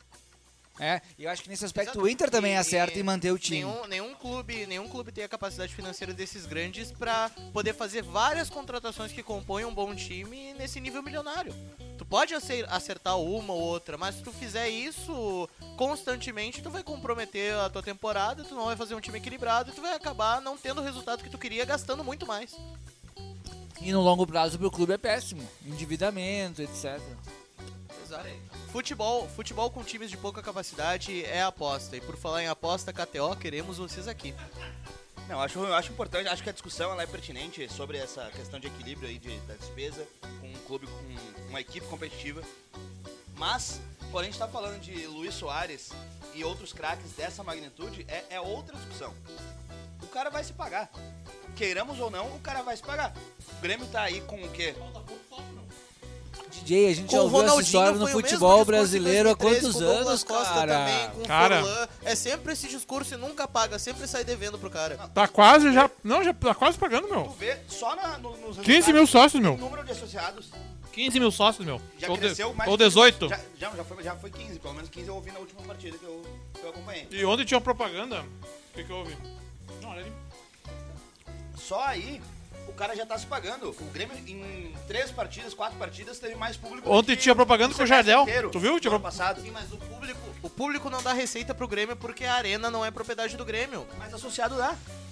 Associado, associado obviamente dá. Associado, associado obviamente dá. Só que existe uma questão ali que o Grêmio aumentou a folha em 75%, não só com o gasto do Soares. Tu ganhar esses associados vai te pagar. DJ, essa história de que o jogador se paga é conversa É pra igual boi dormir camisa, da coisas, diretoria de todos os clubes que fazem grandes contratações. Mas tu levanta duas taças e ele acabou se pagando, cara. E se o cara deu o O resultado... Cruzeiro, Bom, o então Cruzeiro temos pensou aqui- a mesma coisa e o Cruzeiro foi parar quase na. Então temos aqui, então temos aqui a condição que ninguém tinha revelado antes. Porque o Felipe falou: "Não, tem que classificar direto para os grupos da Libertadores". O Maurício: "Não, nem isso". Duas taças. É que, cara, Gauchão e mais qual? Já que assim, taças, levanta Tu fala, tu fala o. Grêmio cresceu 75% da folha de pagamento. Vindo da Série B, né? Que o Grêmio enxugou a folha de pagamento. Não enxugou. Calma. Não, como não enxugou? O É, Douglas tá- Costa não tá saiu. com uma base reprimida. Não saiu, Tá- não tá saiu. parecendo... Não saiu o atacante que que era Campinas. colombiano. Como não enxugou, sabe? Tá A folha, a folha de pagamento do Grêmio é maior do que a do Inter na Série B. Mas era menor que a do Grêmio em relação ao ano que caiu, né? Que é Sim, enxugou. sim, Eu sim. não tô comparando saiu, com o time de saiu, vocês, irmão. Sim, saiu de 12 milhões pra 9. Perfeito, mas continuou, continuou com um déficit de 70 milhões no fim do ano. Enxugou a folha em relação ao ano anterior. Pronto, pacífico. Não tem papo, não é em relação ao Inter, não é em relação ao Papa, Sim, é em relação beleza, ao mas aí Grêmio. então tu passa pano pro governo Não Lula tô quando ele passando chegar pano, com só tô te dando um déficit dado de- concreto. Ao invés de 120, vai chegar com Eu déficit só tô de te 70. dando um dado concreto. Enxugou? E segundo ponto, quando você Esquentou sai da Série B pra Vai Série quebrar A, igual. quando Vai você quebrar sai da igual. Série B levantaram, pra os caras Série vão A, brigar. Tentou o debate. Quando você sai da Série B Vias pra de Série A, fato, hein? Ou você aumenta a tua folha de pagamento em 75%, irmão, ou é Série B de novo. Com todo mundo fazendo SAF aí, ou você corre algum risco e tenta botar um atacante que faz 9 gols, 8 gols, 7 gols em 7 jogos e bota 200 mil em 5 jogos na arena, ou você cai de novo. Então assim, ou você mantém uma gestão cagona, que não faz nada e cai de novo, ou você arrisca. O Grêmio deixa arriscar. No fim do ano a gente vai descobrir. No Mas fim eu do tenho ano, certeza. certo, Felipe é guerra, Se guerra é o Grêmio Ok, continuar ok, se com cair, Renato então- Portaluppi, o Grêmio não ganha nem a Copa do Brasil e nem se classifica para Eu Libertadores. acho que não ganha nada também esse ano. Não tem também, condição. também acho. Acho que Não causa tem do condição. Renato não ganha nada. e só não é pelos Renato, jogadores, não é pelos jogadores. boa é que o Grêmio, o, o Renato tem ele não a consegue. um O Renato não consegue-. O Renato não consegue extrair o melhor dos jogadores. Se tu for olhar o Grêmio jogando hoje, Bruno Lanz vai ficar puto com esse episódio. se tu olha o Grêmio jogando hoje, ah, mas o Renato salvou o Grêmio da Série B. Não, o Renato não salvou o Grêmio da Série B. O Renato foi ali, assumiu numa situação confortável, manteve um desempenho mediano, sem Sim, o Grêmio com o Roger subiria da mesma forma, tranquilo. jogando. Não Eu sei, acho que não dá pra dizer medíocre, eu acho que ele teve mérito em saber conduzir o time e tudo mais, mas não fez nada demais. Ele soube chegar na hora certa, do jeito certo e ganhou um milhão de reais por mês pra fazer aquilo que ele fez.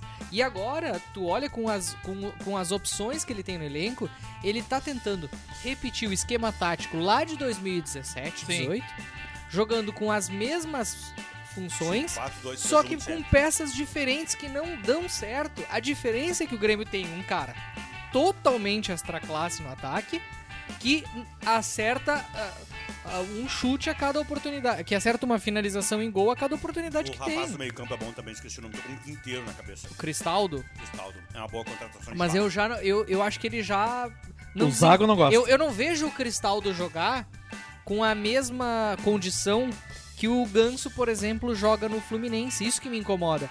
O time do Grêmio não tá jogando pelo Soares e pelo Ele é bem Cristaldo. do, do. Não, mas eu não tô falando dele em si. Eu tô querendo dizer o seguinte: o, quem, o Fred destacou aqui o John Arias, que é o ponta do Fluminense. O colombiano, que é baixinho e corredor. O Grêmio não tem esses caras que são comprometidos taticamente, que atacam e O voltam. Keno Claro, e agora também, também, né? porque o Renato faz a questão de escalar um time que não marca. Exatamente, eu acho que. ma- Mas, não é não, não marca pelo meio-campo, é o sistema que não marca, né? É, Então é- tem todo mundo apoiando o ataque, porque a única função, talvez, que o Renato pensou é tem que levar a bola até o Soares. por isso que eu tô Isso, muito desacreditado. Eu tô muito, eu, eu tô muito esperançoso em relação ao Soares, porque às vezes a gente olha times que estão lá na parte inferior da tabela com jogadores goleadores. E eu acho que o Soares pode fazer a diferença positivamente pro Como Grêmio. foi o Pedro Raul com o O Goiás. no Guardiola, o. Guardiola Exatamente. fala uma coisa que eu gosto muito. Ele diz que ele Exatamente. chega pros jogadores dele e diz mais ou menos assim. Eu treino vocês pra levar vocês pra dentro da grande área. Lá dentro da grande área, aí eu não posso fazer mais nada, é com vocês. O meu time, quando o Zago fala assim, o Renato faz de- a- treina o time a todo custo pra levar a bola pro Soares. Ao meu ver, tudo bem. A questão é, como ele tá fazendo isso, né? É, é sustentável? O, o esquema flui pra levar a bola com facilidade, de forma organizada. No gauchão tá servindo. No gauchão é, não é Pegar- parâmetro. E né? não é pegar, parâmetro. Pegar uma frase Eu tô, deste- eu tô preocupado porque eu não acho que o Grêmio esteja jogando bem no gauchão. Eu tô falando sério Vai agora. falar mal do Guardiola nessa mesa. Eu não acho, eu não acho que o Grêmio esteja jogando bem, de fato. Antes assim. de tu falar mal do É, Guardiola, deixa eu citar eu o acho que a gente tem problema de pontas e tem problemas de, de laterais. Os pontas, o Ferreirinha faz opções estranhas, a ponta direita ainda não se afirmou e os laterais não me agradam. É que não tem ponta direita. E Não aí o que tem. acontece? O Grêmio não tem um ponta direita. E aí e esse e é isso exatamente esse o ponto que me incomoda. O grande mérito do Renato lá em 2016, 17 Botar o Ramiro foi ali. encontrar o Ramiro nessa função que era do Juliano, que foi mérito do Roger encontrar. Que o Roger tava botando o Negueba. Quando o Juliano vai embora e o Roger Negueba, perde nossa. essa peça-chave, Péssima lembrança. o Grêmio fica sem essa posição, descamba, o Renato assume, encontra o Ramiro e o time se acha. O Grêmio não tem essa peça hoje. Então o, o- o Renato já testou Everton Galdino, que já jogou de centroavante também. Isso. Já testou ah, Carbajo, já testou. O Otelo já caiu pela direita. o outro-. O último jogo foi o Bitelo. Então, assim, parece que ele não consegue E dizer assim: bota se o eu não tenho um ponta também. direita, eu mudo meu esquema pra se adaptar a isso. Não, o Renato não sabe fazer isso. Não, o É. Renato é lamentável. Ele- Ele, lamentável, ele é mantém o lamentável. esquema e Ele- altera os jogadores, Ele até um dá é- certo. É que nem na época do Losango. Ele É. pegava qualquer clube, mesmo que ele não tivesse dois volantes que saíssem Ele pra fazer o é. tal do box to box, ele mesmo E assim aí- botava do terminar- Losango. Em terminar no 2007 com o Fluminense inevitável, era Arouca e Cícero. o É, ali. cara, não adianta. É, Mas é, o é Tassiano é um Mas eu acho que o tem Tassiano condição. vale, porque ele é Claro. voluntarioso e ele é um time que ficaria equilibrado. Exatamente. É um cara que vai estar disposto a fazer a função defensiva pra segurar e permitir que o ataque opere. A Exatamente. grande questão do Grêmio é que é um time que vai! E daí, no, no primeiro momento... É que a um torcida time do Grêmio com o e Tassiano- É, o e assim, a gente A talvez torcida tenha que ter do- um pouco de calma, porque é o Galchão. A torcida do Você Grêmio ir com o. Tassiano, ela parece a torcida do Inter. não consegue enxergar as virtudes dos jogadores, Sim, só reclama. Só reclama do cara. E já que o Maurício. gauchão, né? E já que o Felipe citou Não, não é Guardiola, eu quero reativo, É citar. futebol equilibrado, é Eu quero citar aqui uma célebre frase também de outro grande treinador como o Guardiola, que é Fernando Diniz.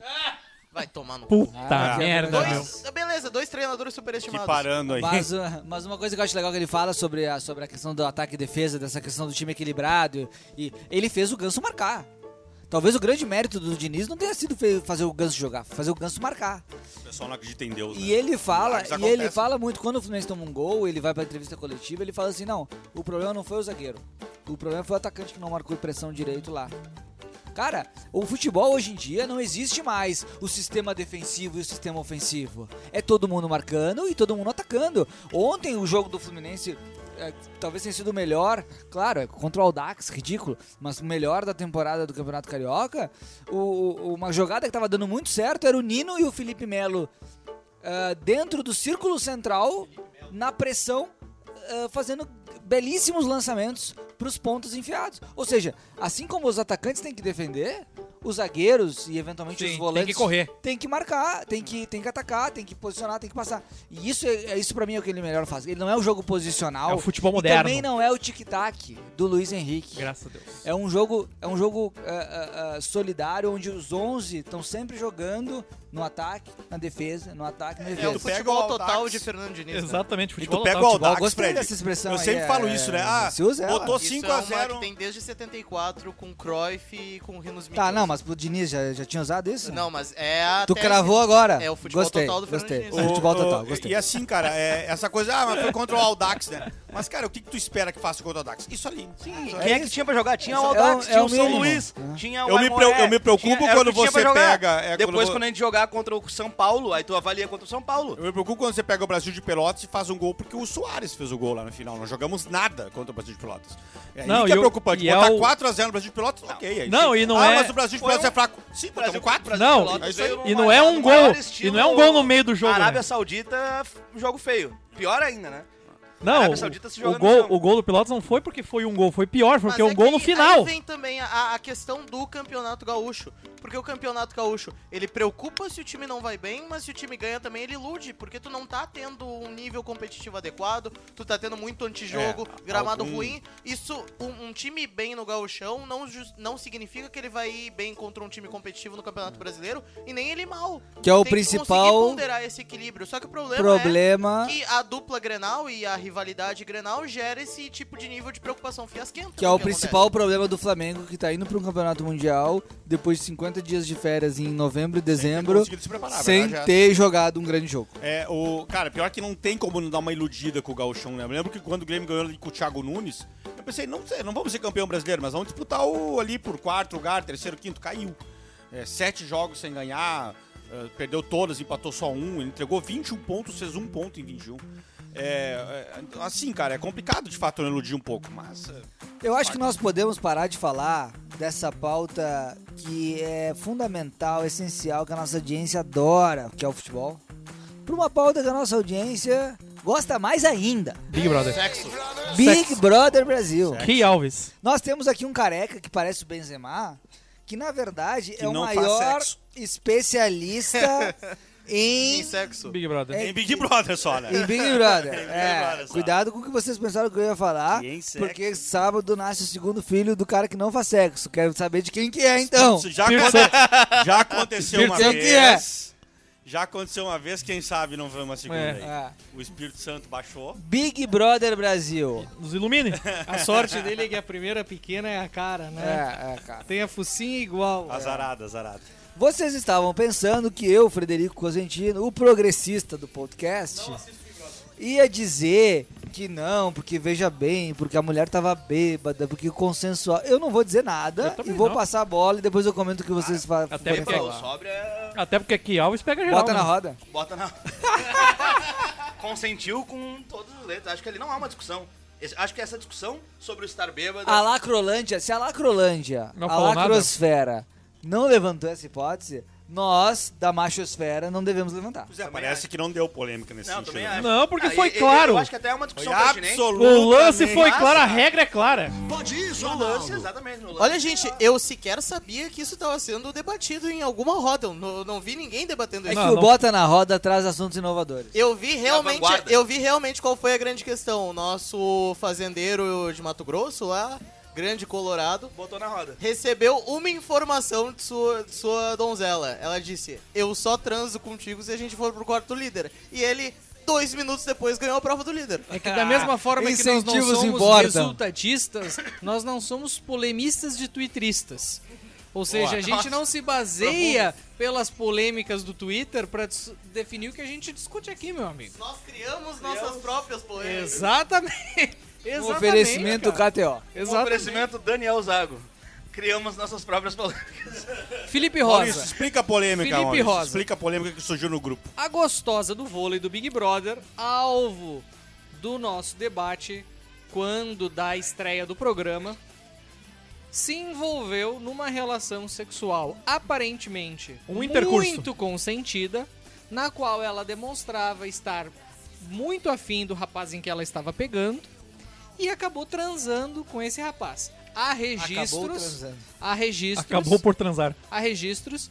E o fato é que, embora tenha sido consensual, embora ela não estivesse bêbada o suficiente para não ter consciência do que estava fazendo, ou seja, a relação foi tudo dentro das quatro linhas. O, Que ocorre, frase, hein? ocorre, Saudade do meu presidente.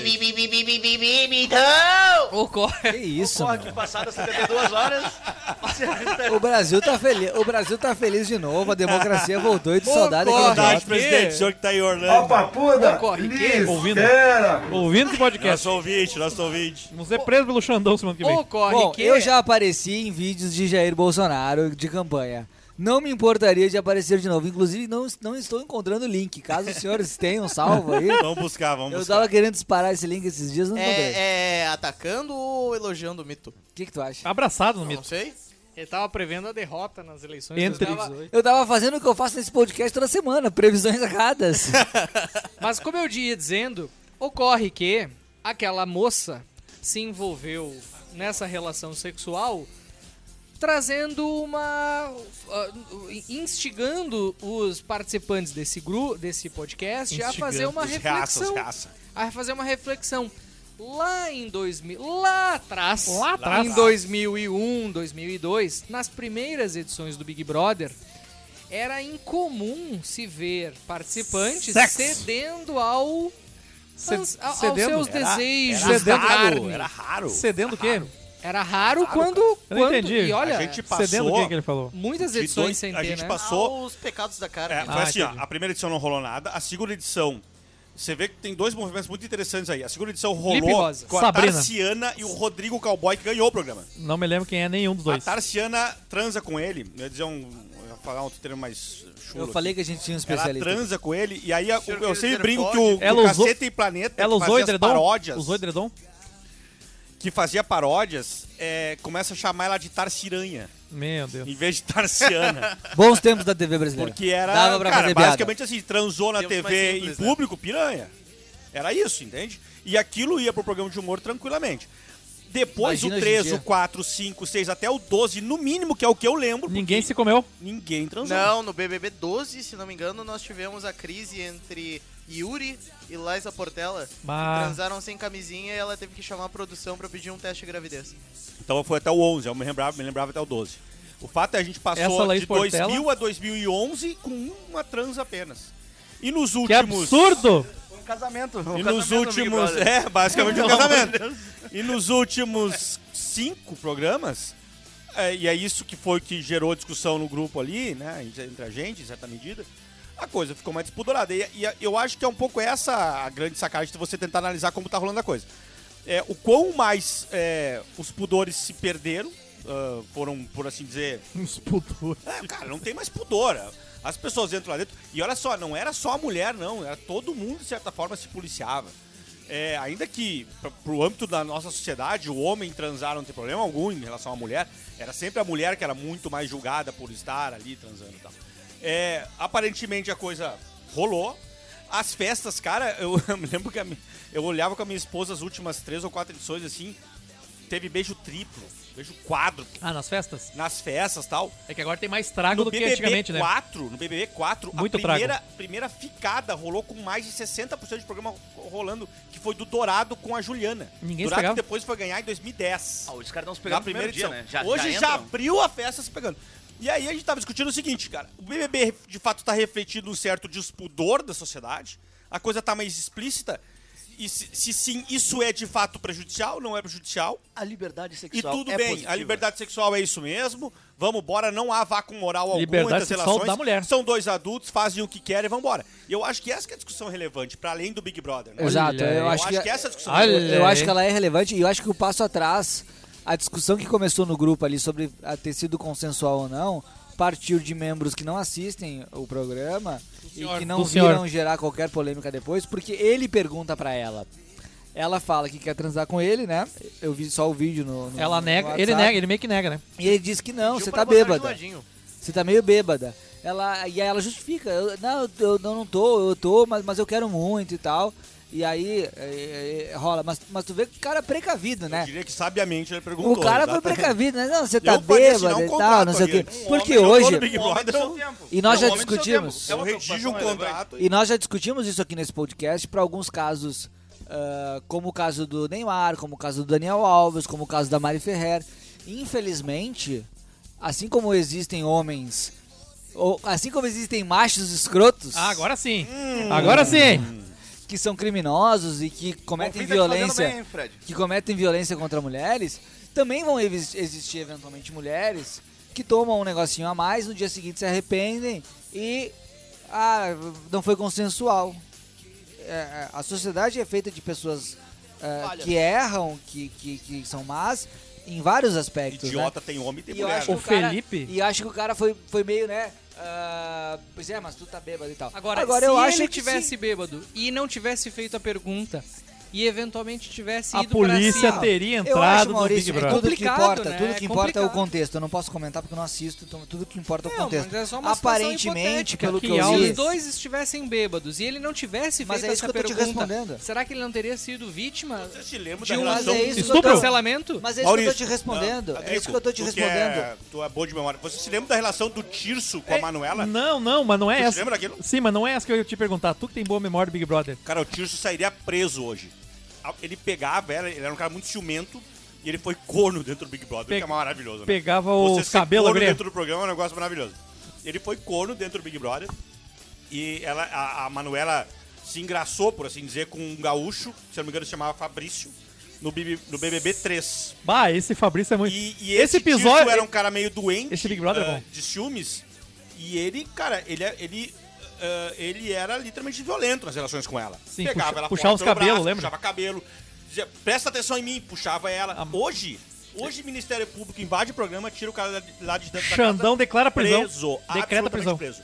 É, as coisas mudaram muito. Mas nesse ponto, nesse E por isso ponto que eu digo tu que o não Big acha Brother é que muito interessante, Nesse cara. ponto tu não acha que a mudança é melhor? Eu acho que sim. O meu ponto é, o Big Brother ele reflete muito a sociedade. Por isso que lá, quando a gente debateu, ah, o Big Lá Brother é um atrás. idiota. Lá atrás. Cara, o Big Brother é um reflexo espetacular da sociedade. As relações humanas, apesar de hoje essas coisas estarem um pouco mais artificializadas, Que também é um reflexo da que sociedade. também é um reflexo da sociedade, elas se reproduzem ali dentro. E é muito interessante você ver como a sociedade está vendo o que está acontecendo ali dentro também, o quanto ela tolera, o quanto ela não tolera. E o que é curioso, ela tolerava a violência contra a mulher lá em 2002, 2003, e agora ela tolera tranquilamente sexo, tanto que Mas a eu- Kay Alves fez com facilidade, outros fazem com O que eu facilidade. quero que tu lembre é. Meu a- ponto é, isso é mais degradante ou não é mais degradante? Essa é a O discussão. que eu quero que tu lembre é a edição que tinha aquela Monique, lembra? Que era uma de Santa Catarina, uma meio gordinha. Que tava bêbada e o cara comeu ela dormindo, a polícia entrou, acho que até o cara foi eliminado. Qual era o Big Brother?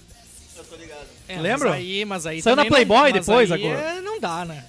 Diz que, ela Aí tava, dá. diz que ela vai tá- do- tava dormindo, o cara pegou ela e, Aí é e ele foi eliminado. Exatamente, é é isso que. Qual Mas que foi essa só, edição? Mas vamos dar um passo atrás mais, aqui. mais, mais nova, Drico, Eu vou achar, vou achar. Eu não lembro, não vamos dar um passo atrás aqui. Esses dias, por questões profissionais, eu baixei o TikTok. Aham, sei. Vocês podem ver que eu sou Entendi. uma pessoa Eu idosa. questões Entendi. puramente profissionais. É é pessoal. boa essa podem- balinha tic-tac aí. Vocês podem ver que eu sou uma pessoa idosa, né? Baixei o TikTok por questões profissionais. E eh, o, o Instagram ele tá um pouco menos, né? Você tem ali as dancinhas e pai, não sei o que, mas um pouco menos. Agora, ah, o TikTok tá mais. Agora, em todas essas redes sociais, principalmente as duas, o nível de exposição, ah, não necessariamente sexual, mas sensual, que não só as mulheres, mas que os homens fazem, é muito alto. É muito alto. E isso tem se tornado muito comum na- nas redes, e é óbvio que isso vai refletir ah, no Big Brother. Só o que eu acho, Felipe, Que é a apelação propõe- da audiência, né? A gente consegue É ver. isso, do TikTok também tem a apelação da audiência. Na exatamente. época do. Não querendo cortar a tua linha de raciocínio, mas na época da banheira do Gugu, há muitos anos atrás. Mas eu ia puxar esse exemplo. Vai lá. Eu ia puxar esse exemplo. Porque eu acho que a sociedade ela tem. Eu acho que a sociedade ela tem ciclos. A banheira do Gugu, ah, hoje talvez fosse um escândalo. Na década de 2000 o negócio deu uma moderada, aí voltou com força com Big Brother, depois veio o TikTok. A banheira do Gugu, Fred, ela foi proibida, proibida pelo Ministério Público. Mas 2000. na década de 60. Não saiu do ar Maurício, porque o é- programa é quis. que nós, nós, não éramos, nós não éramos vivos, mas basta, basta você pesquisar um pouco. Na década de 60, quando você tinha a, a, a- profusão forte do movimento hippie, das primeiras raves, o próprio aquele festival Woodstock, que se eu não me engano foi 69. em 69, final da década. Era uma década também de muita liberdade sexual e de alguma promiscuidade. Então a gente fica muitas vezes nessa nessa ah, ah, nesse saudosismo conservador de que ai, isso é perigoso porque a sociedade, mas a gente vê vários ciclos na sociedade onde você tem movimentos parecidos que vão, que voltam, que acontecem com mais ou com menos frequência. O que eu acho que amplifica tudo e que é um fenômeno novo é a internet. Hoje tá, qualquer eu- eu mulher, te qualquer homem, eu dizer é, isso. hoje qualquer um, se Eu nós, acho que o ponto é se esse, nós estivéssemos gravando hoje aqui, a sociedade toda veria a promiscuidade é desse esse. podcast, todos pelados. Fred, promiscuidade. Promi É? Fred, promiscuidade. Conversando aqui No com- máximo, talvez Na usando sala. um Fred, roupão, promiscuidade é, é da natureza humana, eu diria. Você vai pro Império Romano, promiscuidade. Calibre, Mas, mas promiscuidade. repara, nós também... As tam- relações humanas são promíscuas e isso, cara, isso eu não diria nem que é cíclico. Isso é o padrão social. A diferença é que a promiscuidade ela alcançou patamares populares, por assim dizer, porque a internet te permite, virou profissão ser promíscuo, em certa medida. E aí, cara, é aí que a gente tem que. Essa talvez seja a grande discussão, né? Como a gente consegue num mundo. Mas tu repara pra pensar, Felipe, eu não sei como que isso se encaixa dentro da tese, né? Eu não, é, seria só um, Nem eu sei. um adicional de informação, talvez. Que, repara, nós temos a sociedade que tá cada vez mais e- expondo esses eventos de, de relações, beijo triplo, todo esse tipo de, digamos assim, promiscuidade eh, dentro, dentro das redes, dentro de onde passa, mas também é uma das gerações que menos tem feito sexo. É, eu acho, cara, que o que é mais preocupante, Zago, é que a promiscuidade sempre existiu, sempre existirá, me parece. O quão explícito ela está, que talvez seja, seja a grande discussão. Cara, É no meu questão tempo, é eu sou dessa geração que o Fred comentou. a promiscuidade... Só deixa eu terminar esse raciocínio aqui. Tá. Eu, eu, eu sou dessa geração que o Fred comentou. Eu cresci adolescente com a banheira do Gugu. E, E com o El Chan. E assim, El Chan. me entendam, era o que os adolescentes tinham. Cara, o que os adolescentes tinham era banheira do Gugu, Revista Playboy. E revistas. Revista Playboy. Eu não, se eu quisesse ver dois anões E VHS. quatro mulheres, eu não ia conseguir nem que eu tivesse dinheiro. Ainda não conhecia. Exatamente. É, então assim, o ponto principal, cara, é Obrigado. que à medida que a, à medida que a, a gente que avançou na comunicação com a internet, toda a promiscuidade que, reitero, sempre existiu, ela ficou maior, porque ela ficou mais acessível, e a partir da acessibilidade, é a minha tese, ela ficou mais natural, mais normal. Sim. Ao ponto de não escandalizar. A pergunta que eu te digo... E não escandalizar é o problema, Zaga. Eu encerro, me dá mais 10 segundos eu encerro. E o problema de não escandalizar é que a degradação moral da sociedade vai pro buraco. É que eu quero que tu desenvolva talvez também.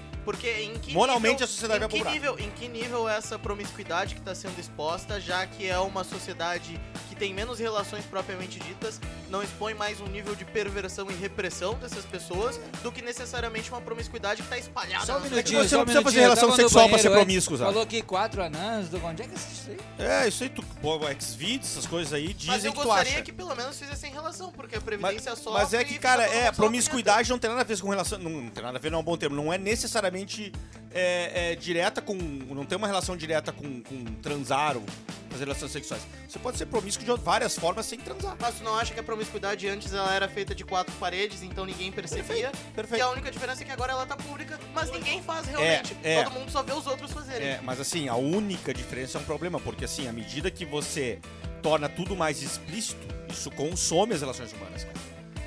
Você- não, não pode, você não, não pode fingir que não, entendeu? Esse é o ponto, esse e, é o ponto. E no que consome as relações humanas, consome os casais, E isso consome não os é. filhos, e- e, olha só que interessante, isso não tá relacionado só à questão sexual. Essa questão da exposição, ela tá relacionada a vários aspectos da vida humana. Nas redes sociais, tu te tu, tu, tu, tu defronta a uma série de realidades paralelas que, na grande maioria das vezes, não corresponde à realidade. O que tu vê é uma série de pessoas bonitas, felizes, bem-sucedidas e plenamente realizadas em diversos aspectos. Sim. Quando na verdade essas mesmas pessoas elas não, são tão estão. bonitas assim, Exatamente. não são tão felizes, não estão realizadas e quando e muitas vezes inclusive são mal sucedidas. E a liberdade sexual, Maurício, ela vendeu uma coisa muito ruim pras mulheres, cara. Muito ruim. É, eu tenho- ela disse nisso aí. mulheres que é que transar pras mulheres É a legal. mesma coisa que transar pros homens. E assim, eu, eu não quero que o Estado se envolva nisso. Antes de falar o que eu vou falar agora, eu não, eu não tô pedindo pra legalizar, não legalizar, pra o Estado se meter pra ter lei ou pra regular a vida de ninguém. Vai tá? falar do abortinho. É só, é só uma análise sociológica e pronto. De um cara que é o palpiteiro. A relação sexual pro homem é muito distinta do que é pra mulher. Muito distinta. E quando você diz o seguinte, se comportem como os homens, vocês serão felizes tão como eles foram. Ou a vida toda. Fake news. É uma fake news. Porque, cara, ah, quando, quando o homem acorda de manhã numa, num- sexo casual sem a mulher do lado, é um bom café pra ele. Ele acorda, toma um bom café da manhã, sai feliz, vai pro trabalho, bota a gravata e vai embora. Ah, é? A mulher, a mulher, ela pode até se enganar na primeira, na segunda, Ah, na terceira vez. Tudo bem, eu tô feliz, eu tô tranquilo. A partir do momento que aquilo vai se tornando contumaz na vida dela, essas relações se mantêm de forma completamente distinta, porque o sexo pro homem é muito mais gratuito. Tá te dizendo, tá, tá dizendo que não existe o, o Walk of Shame masculino. Acho que, acho que pra alguns homens até sim, mas não no volume que é pra mulher. Não eu é, acho cara. que, não eu é. acho que, Felipe, essa Não é. questão perpassa um pouco a questão sexual, né? Eu acho que ela vai, sim, muito, ela vai muito além, ela vai muito além e ela pode, a gente pode fazer esse debate inclusive em relação ao esporte, por exemplo. Envolve esse a negócio da igualdade entre homens e mulheres, ela é, ele é muito legal, muito interessante até um determinado ponto, até um determinado até uma, uma de- determinada linha, até uma de- de- determinada linha biológica. Por que, que os recordes de velocidade de 100 metros dos homens são maiores que das mulheres? É por uma questão biológica, física, ah, que Darwin talvez explique e eu não. E Fred, É? só. Por que, que o vôlei, o vôlei feminino, eu acho, por exemplo, o vôlei feminino eu acho mais legal que o masculino. Mas Sim. o vôlei feminino tem uma rede mais baixa, é claramente um esporte onde a força física ah, não é a mesma do, do vôlei masculino, e é isso que torna o vôlei feminino mais legal, porque, Mais técnico. porque ele é mais disputado, ele vira mais técnico. E o, o É. tênis eu acho massa também. O tênis também é a mesma Tênis coisa. feminino é massa Mas, por caralho. exemplo, a rede de basquete, a, a cesta do basquete feminino é mais baixa.